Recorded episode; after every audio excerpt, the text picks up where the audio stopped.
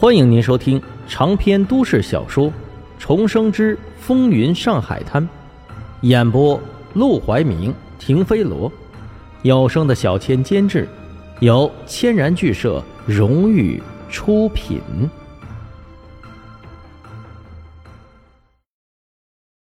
第二百四十一章，区区一个卖颜料的。这一晚，阿广可算是开了荤。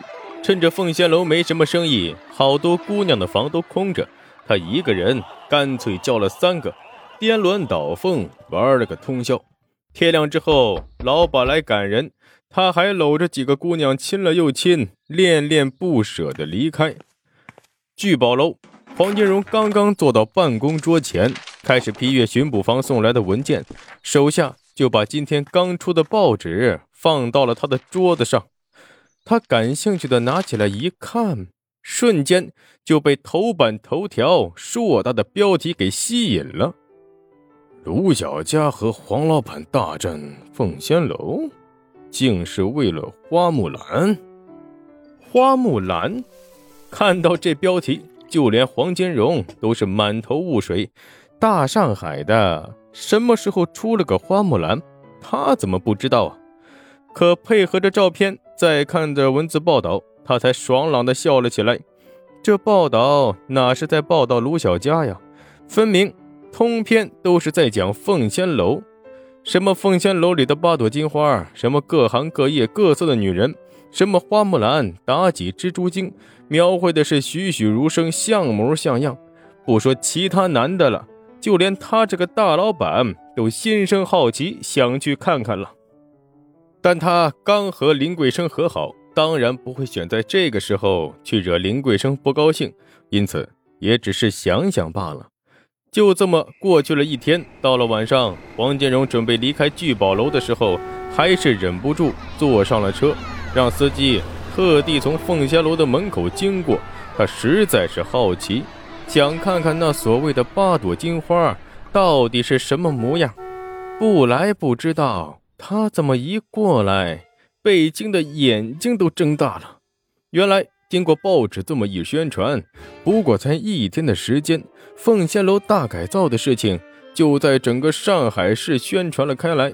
无数的男人涌到了凤仙楼门口，有的是真想进去玩的，有的只是像黄金荣一样好奇过来凑凑热闹的，当然还有不少竞争对手，充满警惕心理的。过来探探门路，所以凤仙楼门口早就被挤得水泄不通。哎，不进来的麻烦让让，那位金老爷都进不来了。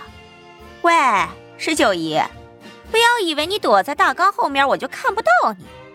怎么，你们楼里没生意了，也跑到我这里来消遣？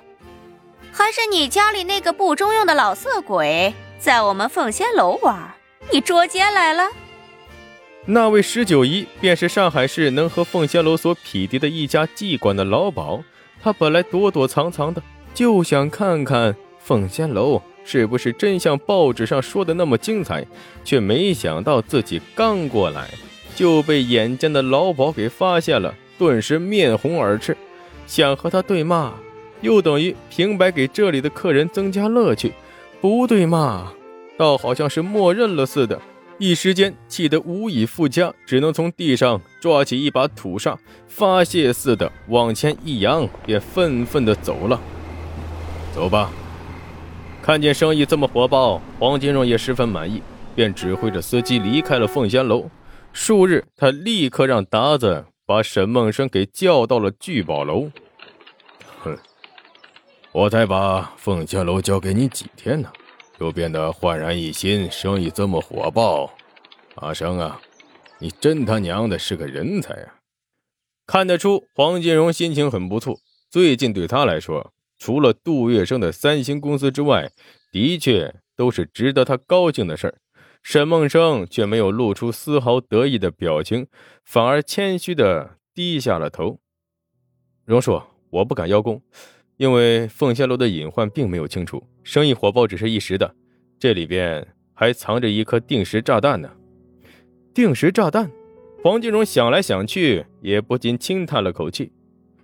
你是说薛宝润和他那个儿子，是，他们的确是个麻烦。